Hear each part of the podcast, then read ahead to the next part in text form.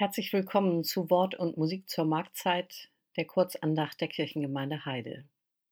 Liebe Hörerinnen, liebe Hörer, in unserem Podcast heute erzähle ich uns ein bisschen etwas von dem aktuellen Film Knives Out. Mord ist Familiensache. Und wir beten und denken ein bisschen nach. Aber zu Beginn beten wir. Herr, meine Zeit steht in deinen Händen. Hilf mir durch deine Güte. Gott, gedenke mein nach deiner Gnade. Herr, erhöre mich mit deiner treuen Hilfe. Amen.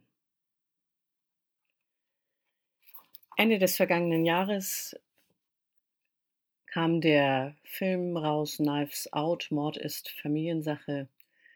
Eine Hommage an die alten Kriminalfilme.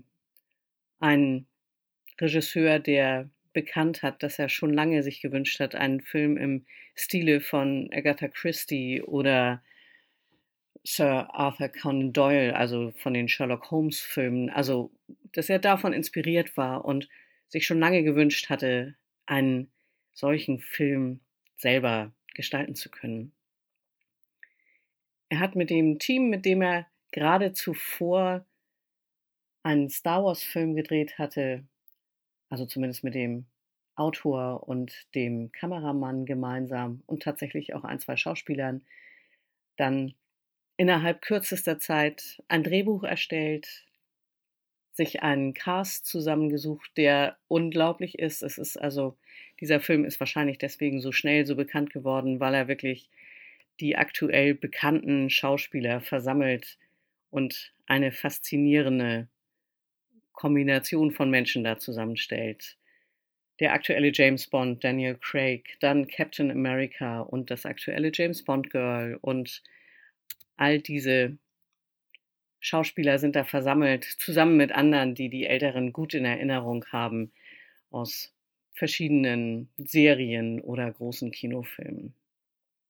Also zum einen, der Cast ist etwas Faszinierendes wir bei uns in der Familie sehen diese Filme immer im Original und da ist bezaubernd, dass der Brite Daniel Craig in einem breiten Südstaaten-Akzent seine Rolle spielt. Also auch das etwas Schmunzelndes. Der ganze Film ist unterhaltsam gemacht und macht den Aufbau wie diese kleinen Inhouse ähm, normalerweise strukturiert sind bei Agatha Christie oder eben bei Sherlock Holmes.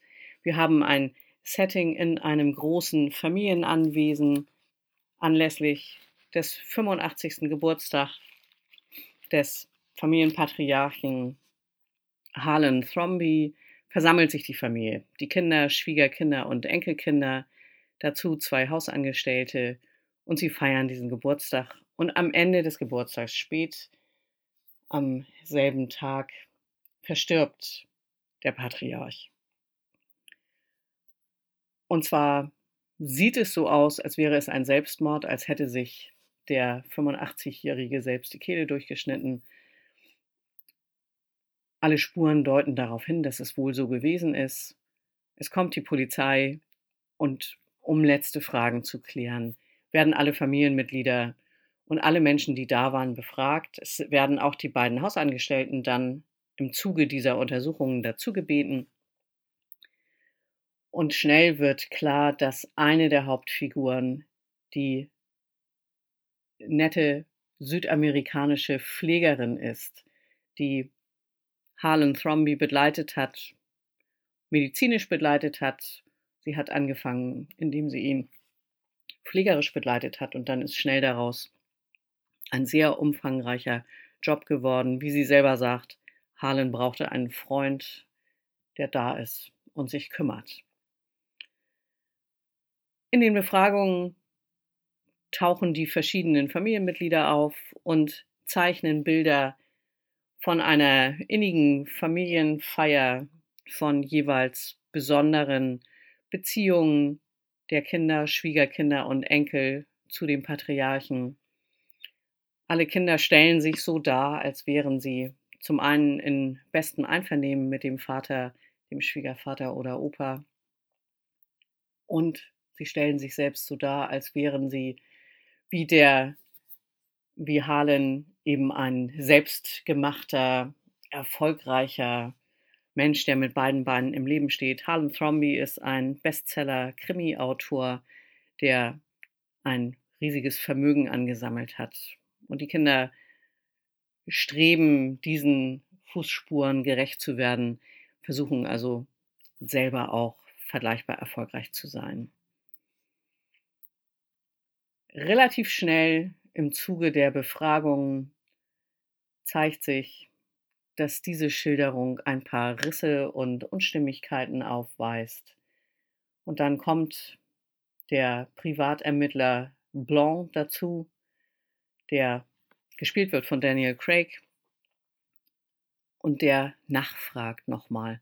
Gar nicht, weil er jemanden einzeln im Verdacht hat, sondern um zu verstehen, was gewesen ist, um sich mit den Zuschauern auf die Suche der Wahrheit, was tatsächlich gewesen ist, an diesem Abend zu machen. Und wie das in diesen Filmen so ist, zeigt sich diese Wahrheit nach und nach. Also man guckt den Ermittlern zu, wie sie nach und nach das Lügengebäude, das Gebäude von Schein und Wirklichkeit auseinanderpulen und begreifen, dass jedes einzelne Familienmitglied sich ganz anders darstellt, als es in Tatsächlichkeit so ist.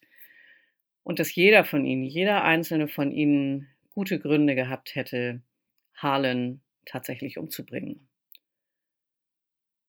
Es ernennt der Privatermittler Blanc, der gar nicht weiß, wer ihn beauftragt hat. Also er ist anonym beauftragt worden, diesen Fall mit zu begleiten.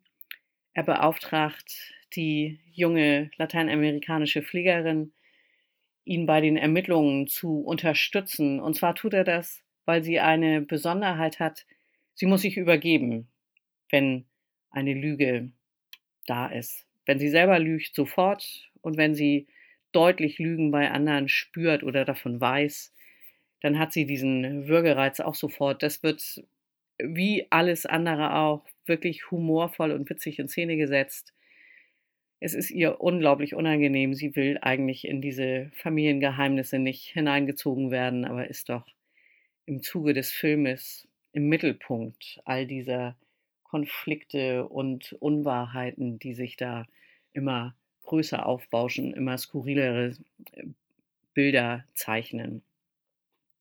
Ich finde, dieser Film ist zum einen eine gelungene Hommage an die alten Krimi-Filme. Er hat zugleich etwas ganz zeitgenössisches durch die großartige schauspielerische Leistung der verschiedenen Schauspieler.